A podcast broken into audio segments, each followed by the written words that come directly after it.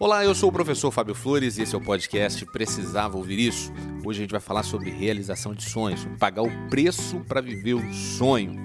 E a gente tem aqui para conversar com a gente um cara que decidiu pagar esse preço, um cara que saiu de uma jornada como empresário, empresário de sucesso, e decidiu, em um determinado momento da vida, largar tudo isso para viver uma incerta estrada como humorista. A gente está falando de Rossini Macedo, ele que também eternizou o personagem Tonho dos Couros. E aí, Tonho dos Couros, você quer falar como Tonho ou quer falar como Rossini? Rapaz, tu é que sabe. Se tu quiser falar com eu, tu fala. Se tu quiser falar com meu compadre Rossini, tu também fala. Vamos começar então com o Rossini, que foi o cara que inventou o Tonho dos Couros, né, cara? Olha só, que honra, que Todo- prazer, professor. Foi uma maravilha, cara. Eu fico pensando o seguinte, cara. A galera daqui é, que te conhece, conhece muito depois que tudo já deu certo. Depois de você ter estourado na televisão nacionalmente, ter. é, a- a- você teve o quadro, uma participação importante dentro do programa do Gugu, né, na escolinha do Gugu, deu aquela jornada nacional. Você ganhou o primeiro festival de piadas do Tom Cavalcante, tem aquilo ali, fez a carreira decolar, seus CDs e DVDs eles rodaram o Brasil. Só que antes disso, é, tem a parte da história que quase ninguém acessa, né? E pensa que as coisas aconteceram muito facilmente. Eu queria saber lá do começo, cara. é, em que momento da sua vida você se encontrava quando você falou, cara, dá pra ter uma vida diferente. Eu quero uma vida diferente da que eu levei até aqui.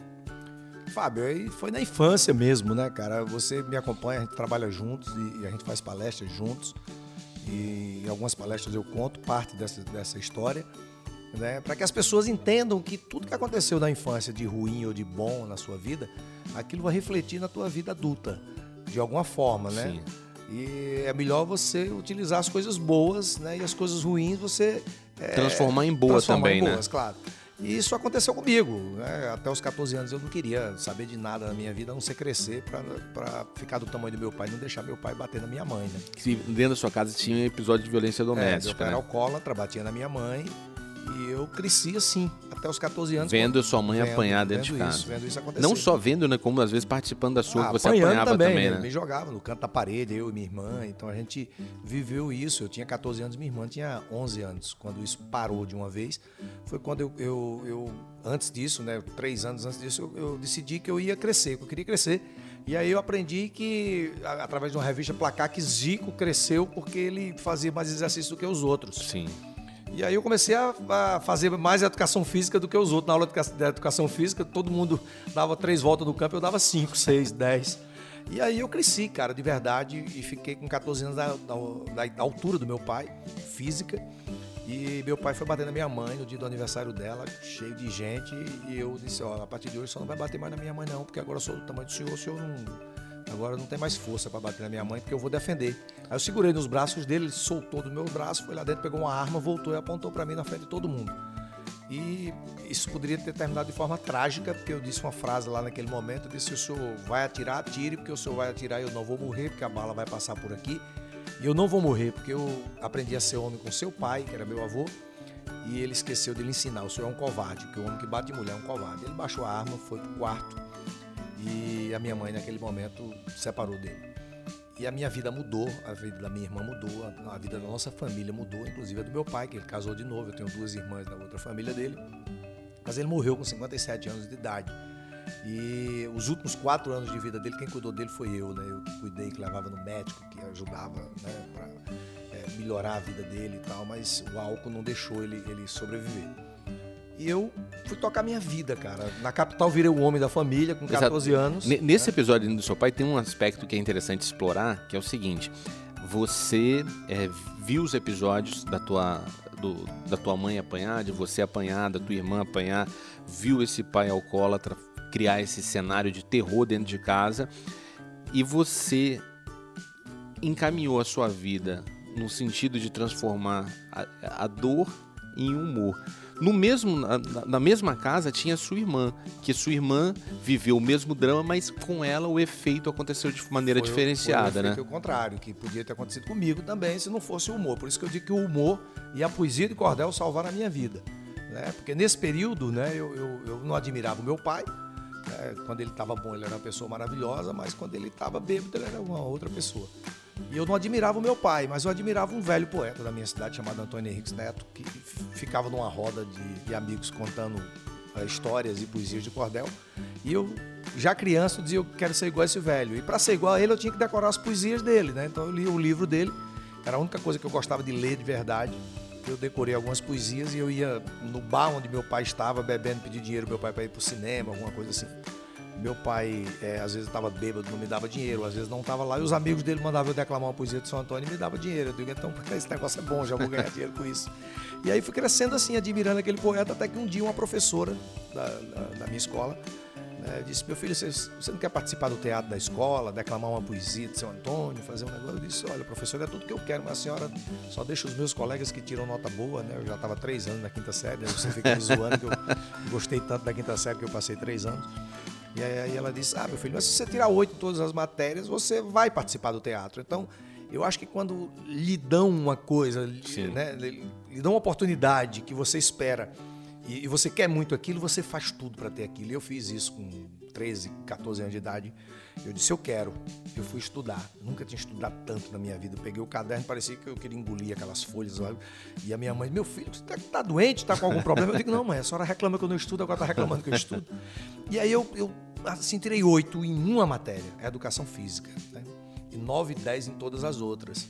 E aí eu percebi a capacidade que eu tinha e que naturalmente todas as pessoas têm quando querem ter é, para poder se superar. Até porque você estudou nesse momento com um propósito, né? Exatamente. Você não estudou por estudar, não. Você porque por meio do estudo você podia ficar no teatro da escola e podia viver um pouco dessa experiência que o, o seu Antônio é, Antônio Neves, Antônio Henrique Neves, Antônio Henrique Neves vivia Neto. na praça.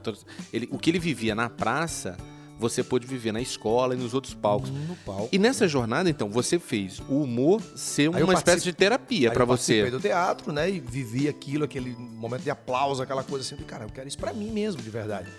Mas isso até isso acontecer Sim. profissionalmente. Mas né, e o que aconteceu com a tua irmã?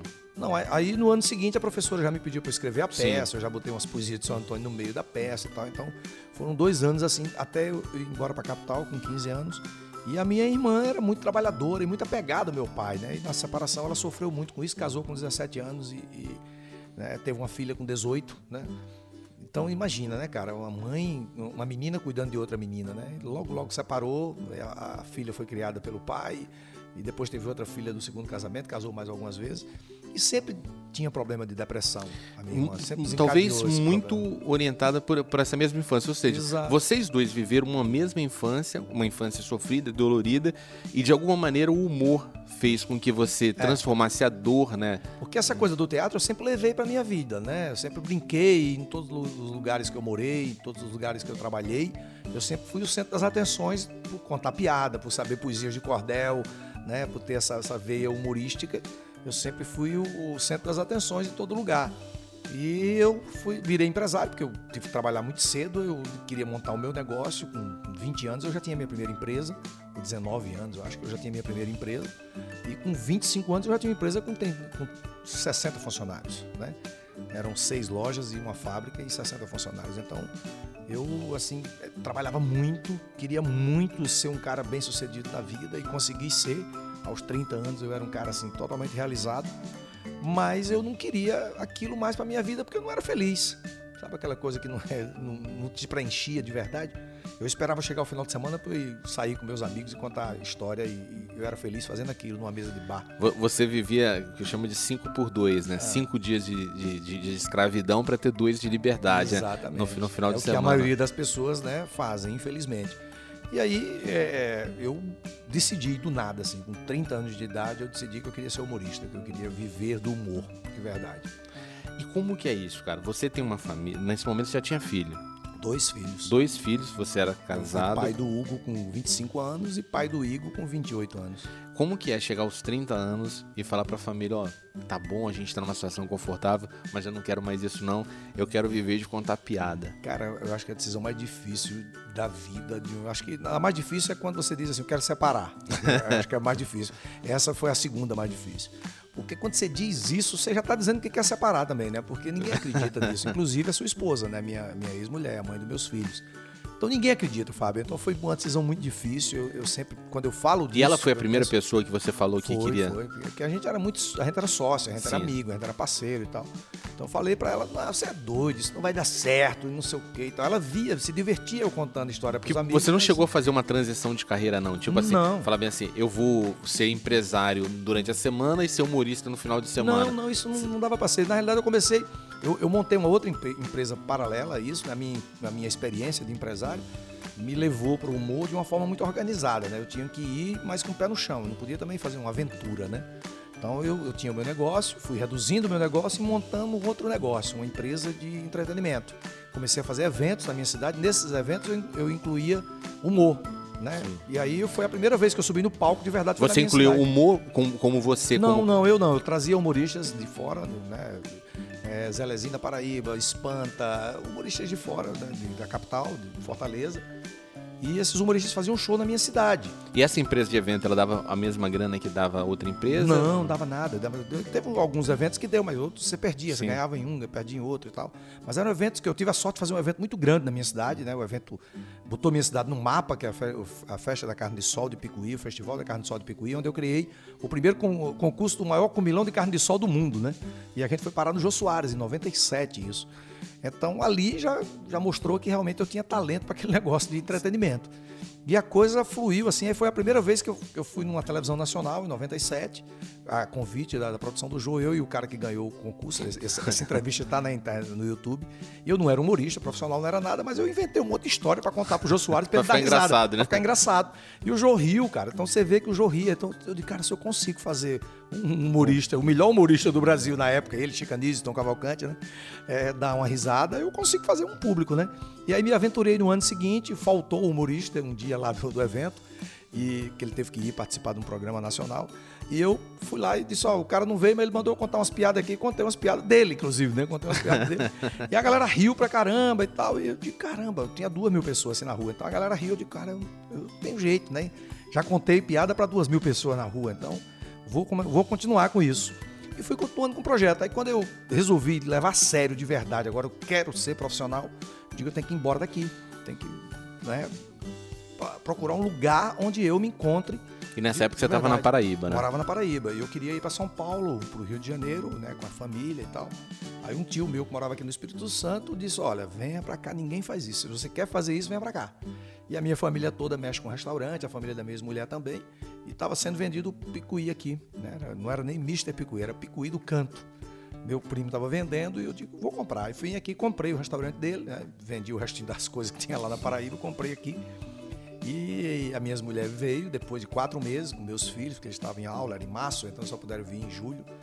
E aí, meu irmão, e aí, quando ela chegou aqui, eu já estava fazendo show, eu já estava na rádio, eu já estava fazendo um monte de coisa. E, e- e o, o grande lance é, é muito isso, né, cara? Que, por exemplo, você falou pra tua esposa, ela não, não, não Minha acreditou. mãe no não acreditou, né? Ninguém. Os Meus amigos. amigos, esse cara é doido, pô. Como é que o cara deixa um negócio desse, vai, né? E É quando- claro que meu negócio estava ruim, mas ninguém sabia que estava ruim também, né? E quando você chega aqui e começa essa jornada, até no rádio, as pessoas não acreditaram na sua proposta. Vai ter um cara você criou um programa só pra sintonizar para pessoas É. que estão ouvindo a gente em várias partes do mundo. Você criou um, um- um- programa que foi campeão de audiência, que chegou em níveis é, de, de audiência que nunca tinha acontecido naquele horário e naquela faixa Tem uma- tem uma- de, de público. Uma audiência do Ibope que deu 70 e...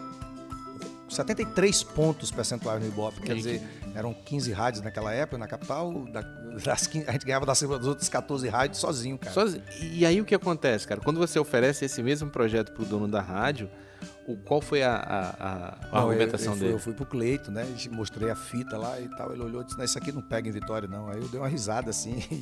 E disse: "É, O seu nome é Nostradamus? aí ele disse: Por quê? Eu disse: "Então você tá adivinhando as coisas, você é profeta, né? E aí fui embora e fui pra Rádio Tropical FM. E aí mostrei a fitazinha pro Zé Roberto Mione, que era o, o diretor na época lá. Ele disse: Ô, DJ, sábado a gente estreia.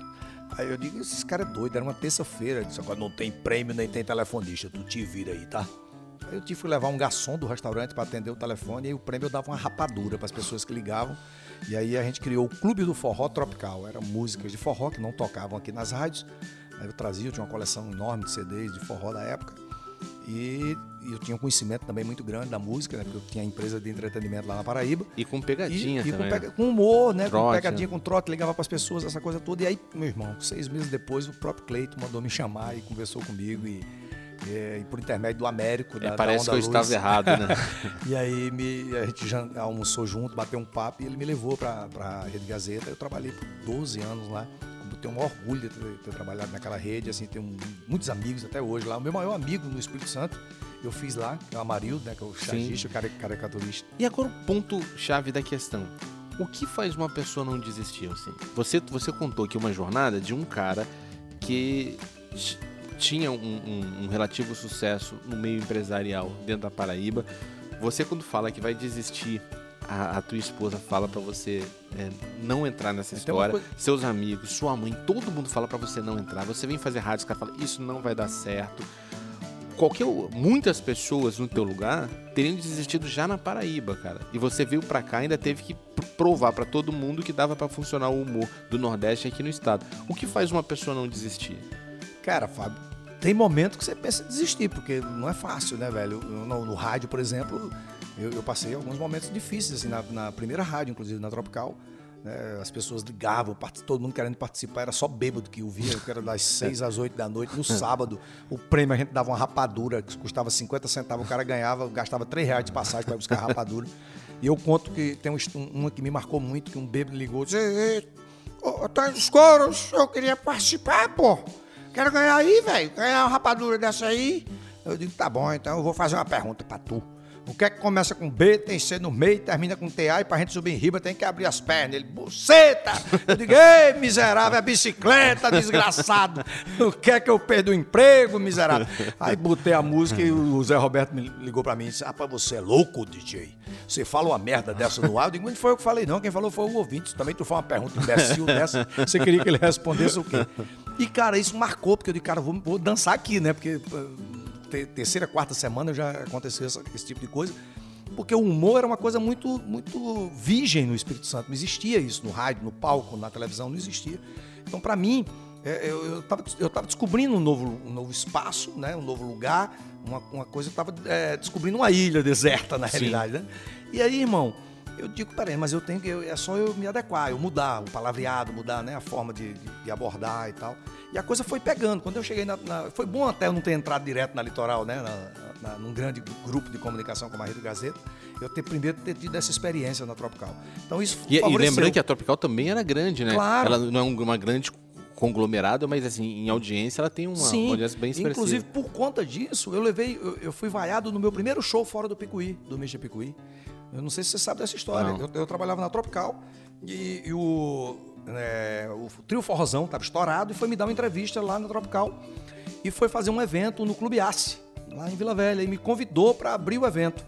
Né? O cara era meu fã e tal, aquela coisa, o, Basto, né? Virou meu amigo, meu compadre. E aí eu digo, tá bom, fui lá abrir, chamei a minha ex-mulher, a mãe do Hugo, pra ir comigo lá no ACE pra eu abrir o show. E na hora de abrir o show lá, fui inventar de contar uma piada. Meu irmão, levei uma vaia, tinha umas 3 mil pessoas lá, me deram uma vaia do tamanho do mundo. E eu digo, pronto, esperei a vaia terminar. Eu disse, agora os que vaiaram, por favor, façam um silênciozinho só pra eu terminar a piada, porque piada tem que ter fim. Então eu terminei a piada e fui embora. Aí quando eu entrei no carro, ela disse, "Você- agora você vai desistir, né? Depois dessa vaia. Eu digo, não, não vou desistir. Agora essa- eu vou trabalhar para que essas pessoas um dia me aplaudam. Para que essas pessoas vejam que eles vaiaram de forma errada. E logo depois que eu entrei na Litoral, eu descobri que essa vaia tinha sido um grupo de ouvintes da Litoral que não gostava da Tropical, que tinha uma rivalidade. Sim. né? e aí, logo quando eu entrei na Litoral, esses ouvintes viraram meus fãs, fizeram o primeiro fã-clube do Tony dos Couros e me contaram essa história, que era eles que estavam lá e me vaiaram. Olha só, eles criaram um fã-clube para mim depois. Então isso é uma história muito bacana de ser E, contada. e, aí, né, esse é o ponto que eu quero falar. Aonde que tá é, a força, a convicção? O, Acho o que que, no o que, que é? pela profissão, De você Fábio. imaginar, bicho, você é vaiado por 3 mil pessoas, cara. Tem gente que a gente conversa, a gente trabalha com pessoas que têm dificuldade em falar em público. Às vezes a pessoa tá falando em público, assim, um público de 30 pessoas numa sala de aula. E por conta de uma pessoa que olhou torta, ou uma pessoa que riu dela, ela desiste de falar em público. Você está diante de uma plateia com 3 mil pessoas, recebe uma vaia desse tamanho e sai de lá é, é, decidido a dar a volta por cima, fazer dessas pessoas é, fãs e admiradores do seu trabalho. onde, que tá a tua força é, que não tá nessas pessoas que desistem por causa de, de um, de um riso? Fábio, eu acho que primeiro no amor pelo que eu faço. Eu, eu, gosto demais do que eu faço. Eu não consigo parar de fazer o que eu faço. Eu chego em casa, eu trabalho o dia inteiro no meu escritório, você me acompanha, a gente, a gente faz alguns trabalhos juntos. O meu filho diz, eu não, consigo entender meu pai. Ele chega em casa, ele bota o computador no colo, o celular e começa a escrever, começa a trabalhar. Eu não consigo parar, minha cabeça não para. Eu penso o tempo todo no meu trabalho. Né? O meu trabalho é a minha, a minha fonte inspiradora, a minha, a minha a minha vontade de viver é, é o meu trabalho. E, cara, isso sempre foi desde o dia que eu resolvi ser humorista de verdade. Então, eu, eu me dediquei demais aos estudos, eu, eu pesquisei demais, eu, eu, eu, li demais, eu escrevi demais. Né? Eu sempre chegava para fazer os meus programas de rádio com tudo pronto, sabe? Com o roteiro todo pronto dos meus programas de rádio. Eu fui o primeiro radialista do Espírito Santo a usar um laptop. Né? Só que moderno, ter, era moderno. Eu comprei um laptop, cara, e levei ali pra, pra rádio.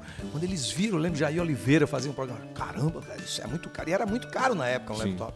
Mas eu sempre investi no meu trabalho. Tudo que eu ganhei, eu investi no meu trabalho.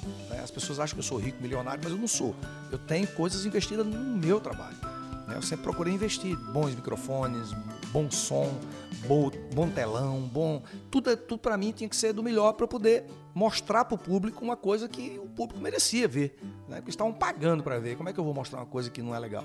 Então, por esse motivo, eu passei três anos, em, 13 anos em cartaz no Bicho de Apicuí, toda sexta e sábado. Né? Mais de mil shows eu fiz no Bicho de Apicuí. Fiz shows pelo Brasil inteiro, faço shows no Brasil inteiro. Palestras, virei palestrante depois de 2008 né, quando eu fiz a minha primeira palestra. E a, e a coisa foi fluindo e eu cada dia me dedico mais porque eu amo muito fazer isso. Quando eu vejo que eu consigo ajudar as pessoas a perder o medo de falar em público, que é o, o nosso novo projeto agora, que inclusive você participa, do, do, que saia, né? Quando o sorriso aparece, a inspiração acontece. Fazer com que aquelas pessoas percam esse medo, né? ajudar essas pessoas a perder esse medo que você acabou de, falar. Às vezes a pessoa, por causa de um sorriso né, irônico de uma pessoa, a pessoa perde, é, é, trava e nunca mais tem coragem de falar em público. Né? Então eu dou esse exemplo. Eu fui vaiado por 3 mil pessoas. Como é que eu né, é, é, vou deixar de fazer o que eu amo por conta dessas 3 mil pessoas? Quem são essas 3 mil pessoas? Né?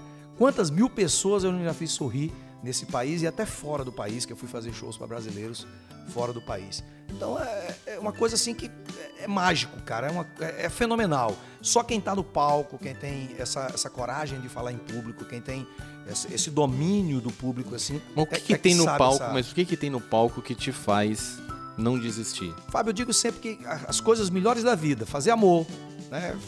Ver um time Você da faz gente... amor no palco? Não, não, não eu tô citando as coisas boas da vida. Fazer amor é gostoso, não é, não é bom? É, ver um time fazer, ver um time é, da gente fazer um gol é maravilhoso. Né? Coisas boas da vida, né? Viajar, né? comer bem, né? É, é, tem um chefe de cozinha famoso, Juarez, Sim. Que, ele, que ele diz que comer é, um, é, é, a melhor coisa que se pode fazer de roupa, né? Porque sem roupa é fazer amor. Eu digo, cara, que para mim tudo isso é maravilhoso, mas falar em público eu acho que é o êxtase. Mas o que coisa. que tem ali nesse palco que te te, te move, assim, a, a, a, ouvir todos esses nãos, a passar por todas as dificuldades, a, a ter que empreender, investir tanto do seu tempo e do seu dinheiro para poder estar tá ali. O que, que tem ali de tão especial? O sorriso das pessoas. A felicidade das pessoas. O depoimento daquelas pessoas depois do evento, do show de humor, da palestra, dizer que aquilo transformou a vida dela, aquilo eu, eu tirei ela de uma depressão, eu ajudei ela de alguma forma. E, e assim, para mim aquilo não tem preço, sabe? O que eu ganho é, é irrelevante em relação ao que eu recebo de carinho da plateia né, nas minhas redes sociais, ou até presencialmente, ou até gravado mesmo, que as pessoas gravam depoimentos e mandam, ou a gente grava lá no dia. Por, por que esse sorriso e esse depoimento dessas pessoas te faz tão bem? Eu acho que é porque eu sou de. Eu vivi uma infância muito triste e eu sou de uma terra muito sofrida, onde as pessoas né, têm histórias até piores do que a minha, né, e, e, essas pessoas se superam a cada dia. Né? O, o, povo nordestino é um povo assim. Então eu sou muito admirador do meu povo, sabe? Da, da minha, da minha história e das histórias que eu, que eu conheço da, da minha terra. Eu admiro muito o povo, o povo do Nordeste. E eu acho que isso sempre me moveu por isso. Né? Porque eu digo, caramba, como é que a pessoa viveu isso e ela é tão feliz assim? Né? Eu via, eu ficava admirado vendo aqueles velhinhos na esquina contando história e às vezes o velhinho não tinha um dente na boca, cara. Eu digo, como é que uma pessoa dessa não tem um dente na boca, ela consegue ser feliz, né? Consegue. A pessoa não tinha dinheiro para fazer umas compras, para comp comprar uma rapadura uma farinha. Ela ia, ia, no supermercado, comprava rapadura e farinha e era feliz. Então, a, a felicidade, ela não está no dinheiro, ela está no propósito da, da vida de, de, cada uma daquelas pessoas, né? Você acha que, felizes. de alguma maneira, é, aquelas... As histórias tristes que você viveu na infância, é, elas são reinventadas a partir das experiências de aplauso, de sorriso que você tem na, no palco. Tipo assim, é como se esses, esses aplausos, esses sorrisos, eles cobrissem um vazio que você sentiu lá na, sim, na infância? Acho que sim, acho que sim. Acho que eu, eu senti muita falta disso. É, a minha esposa fala que eu sou, eu sou muito carente de, de carinho. Eu tenho muito carinho da minha, da minha esposa, da, da Stephanie, a minha segunda esposa. Tenho muito carinho do meu eu, eu sempre dizia que um dia que eu fosse pai, eu daria todo o carinho do mundo aos meus filhos, né? Eu seria o melhor pai, tentaria ser o melhor pai do mundo. Talvez para eles eu não seja, mas eu, eu, imagino que eu sou um pai muito melhor do que o, que o meu pai foi. Né? O meu pai nunca me disse que me amava, nunca me disse que né? nunca me deu um beijo, nunca me deu um abraço. Né? Eu só me lembro disso três vezes, acho que duas ou três vezes na vida que ele fez isso. Quando ele morreu, eu já tinha 30 anos, 28 anos. Então, assim, eu, eu não tenho essa lembrança. E, e eu sempre beijo os meus filhos ao acordar, ao, quando vai dormir, quando eu encontro. Eu trato os meus filhos com muito carinho, apesar de, ser, de serem homens, né? Eu sempre gosto de tratá-los dessa forma. E eles são muito carinhosos com todas as pessoas também por conta disso. E eu sempre fui muito carinhoso, né? Tanto com a minha ex-mulher como com a minha atual esposa. A gente tem um carinho muito grande um pelo outro. E eu acho que é justamente por falta do, do, carinho que eu não tive na infância. Porque, por consequência, eu também não tinha o carinho da minha mãe, entendeu? Que era muito sofrida e não conseguia também dar esse carinho. Então, acho que quando você tem muita necessidade, você quer, quer suprir aquela necessidade né, que você não viveu, aí você passa a, a, a viver isso na, na, sua, na sua plenitude na vida adulta. E eu vivo isso no meu trabalho. Eu recebo muito carinho das pessoas que admiram o meu trabalho as pessoas que vão nos meus shows, nas minhas palestras, assistem meu programa de TV, curtem as minhas páginas das redes sociais. Essas pessoas, né, eu trabalho para elas, eu faço né, o possível para diverti-las. E na medida que você faz por elas, elas acabam fazendo por você também, Sim, né? Sim, é, um, é, uma troca. Né? Chico Anísio dizia que o humorista traz dentro de si muita depressão, cara. É, ele dizia que, que nós humoristas, nós somos médicos do espírito. Ele dizia isso, né? E ele dizia que ele também era depressivo, né, que se ele não fosse depressivo, ele era louco. Eu acho que todo ser humano é um pouco depressivo. Todo mundo tem um pouco de depressão. Depressão é a doença do século, a doença a maior doença do mundo, da história do mundo. Só que é, é, nós humoristas nós temos uma capacidade muito grande de rapidamente curar essa depressão. Ela pode durar um minuto, dez minutos ou até uma hora, mas ela não dura mais do que isso. Eu penso que é, é lance de ressignificar o fato. Né? O que para a pessoa é dor, para a gente é piada. É. Porque o que acontece de errado, você pode ficar puto com o que te aconteceu e, e ficar pensando em quem te fez é, ficar puto e tal. Mas como a gente tem a necessidade de transformar aquilo em piada, você já olha para a tragédia e fala: como que eu vou contar essa história para os outros e vai ser engraçado contar? É. Aí você vai pensando nos caminhos de como contar aquela história engraçada, daqui a pouco você tá rindo do cara que te fez mal. E aí não, não tem como mais ficar puto, ficar com raiva, guardar raiva desse cara. Então a gente vai esvaziando o nosso saco de tristeza no caminho, né? Por conta dessas de estar tá contando história. Eu tenho que contar história, a história tem que ser engraçada, então vamos lá. É porque a gente, a gente vive coisas, cara. Esses dias mesmo eu, tava, cheguei aqui no escritório e, e contando pro Hugo, né, e pro Wesley que tava aqui, eu tava no trânsito e eu parei numa, numa, numa, faixa de pedestre que tem ali na Rio Branco e, e do nada eu ia dirigindo o carro sozinho e um cara que vinha do lado, ia passando um senhor e uma senhora do lado, assim, cruzaram. Quando, quando o carro que vinha do lado passou no meio daquelas duas pessoas, Fábio, por um triz não atropelou uma daquelas pessoas. E eu, cara, eu fiquei nervoso, porque eu fiquei. Cara, esse cara quase matou as pessoas, né? As pessoas recuaram, ainda bem que eles seguraram um pouquinho. Eu parei na frente do lado do cara, só abri o vidro e disse: Meu irmão, pô, tenha mais cuidado, você quase matou uma pessoa. Ele deu o dedo para mim e disse: a, a puta que pariu, você tem alguma coisa a ver com isso? cara, esse cara, esse cara é louco, né, velho? Como é que eu, aí eu, naquela hora eu pensei em fazer uma piada, pensei em ser o humorista, pensei em ser o. Mas, cara, me deu uma raiva daquele cara tão grande, sabe? Que eu digo, cara, esse cidadão será possível? Eu digo, meu irmão, eu vou falar um negócio para você. Eu só não vou descer daqui e vou te dar umas porradas porque você tá com sua mulher, você tá desrespeitando a sua mulher que tá aí dentro do carro. Mas pensa na tua vida, cara. Você podia estragar com a vida de uma família e com a sua, com a sua família também. Eu fechei o vidro do carro e fui embora. Porque é um negócio. As pessoas são assim, elas não Elas pensam são- nas outras, né? E eu acho que a finalidade de nós humoristas é pensar nos outros. Pensar o quanto os outros vão ficar felizes vendo, ouvindo aquilo que a gente vai fazer. Eu tenho um amigo que passou por uma situação parecida com a sua, um cara fez uma besteira dessa no trânsito, e ele foi corrigir o cara, e o cara falou bem assim pra ele assim, vai pra merda. E nisso, ele tava com o filho dele no carro. E ele ficou muito chateado, porque, pô, ele tava tentando fazer com que o cara tivesse uma atitude mais é, interessante no trânsito, mais responsável no trânsito. E o cara mandou ele a merda do lado do filho dele pequeno. Ele ficou aquele negócio e ele ficou mais revoltado ainda. ficou- tentava correr atrás do outro carro pra ir lá e xingar de novo e tal. E aí o filho dele pequeno foi bem assim com ele: Não, pai, mas por que você tá correndo? Não, não. O que ele falou comigo, ele, ele- não respeitou nem a mim nem a você. Eu vou lá e vou dar uma resposta pra ele agora. E correndo. Aí o filho dele, pequeno, virou pra ele e falou o seguinte: Pai, você tá vendo o que você tá fazendo? Ele falou: O que que eu tô fazendo? Você pegou a merda dele e colocou dentro do nosso carro. Quando nós falamos- É isso Quando- quando- quando- quando genial. E, e- e- e- e essa atitude, tipo assim, às vezes é o dia ruim que Tem o um cara amigo- tá, tem um tudo amigo meu isso, que diz assim- deixa ele embora com a merda É, dele, a merda é só dia- dele. Nesse dia que eu, tava, que eu, que eu discuti com esse cara, tem um amigo- eu pensei numa uma frase de um amigo meu que diz assim: Não receba o presente que ele te deu. O presente que ele te deu é muito ruim. Aí eu digo, é verdade, eu não vou receber o presente que esse filho Sim. uma égua me deu, não. Deixa ele embora e. sabe? Eu digo, eu vou discutir com esse cara pra quê? Não? Eu quero esse presente dele, pô. E, e- e- como você colocou mesmo, pô, o que você quer, a sua, o seu propósito de levar pro mundo é o sorriso e receber do mundo o sorriso também. Quem tá levando merda, leva suas merdas pra onde quiser ir. Então, cara, queria te agradecer pela oportunidade de trocar essa ideia aqui. Foi muito fico bacana feliz, a gente ter essa edição do Precisava Ouvir Isso com a sua participação. E eu queria que você terminasse é, dedicando uma palavra. Você pode fazer um, um poema, uma frase que você gosta que seja um lema da tua vida, alguma coisa assim. Cara, tem, um- tem uma poesia de cordel que eu estou usando no, na- no final das minhas palestras, que eu fiz, eu acho que foi num dia de graça, de verdade, assim, porque tem coisas que eu escrevi, já escrevi mais de duas mil poesias, mas tem aquelas que você diz assim, caramba, Deus me iluminou nesse momento, assim, que eu escrevi, né?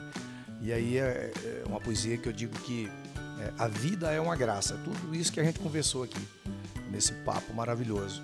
E a poesia diz assim: Sonhava eu ter a graça de fazer graça das coisas mais sem graça. E sem graça algumas vezes fiquei, até que um dia tive a graça do público achar graça da graça que eu encenei. Aprendi que, por maior que seja a desgraça, nós temos que usá-la para fazer graça. Por isso vejo graça em todo canto. E por mais infeliz que a vida me faça, procuro sempre fazer uma graça para sem graça não terminar em pranto. Muito bom, cara. Muito bacana mesmo. E essa foi essa edição do podcast Precisava Ouvir Isso. Se você gostou, compartilha com alguém que você conhece. Eu tenho certeza que alguém pode se inspirar também com o papo que a gente teve aqui. E se você quiser conhecer mais conteúdos, procura no YouTube o canal Precisava Ouvir Isso. Um forte abraço e até, até a sua vitória.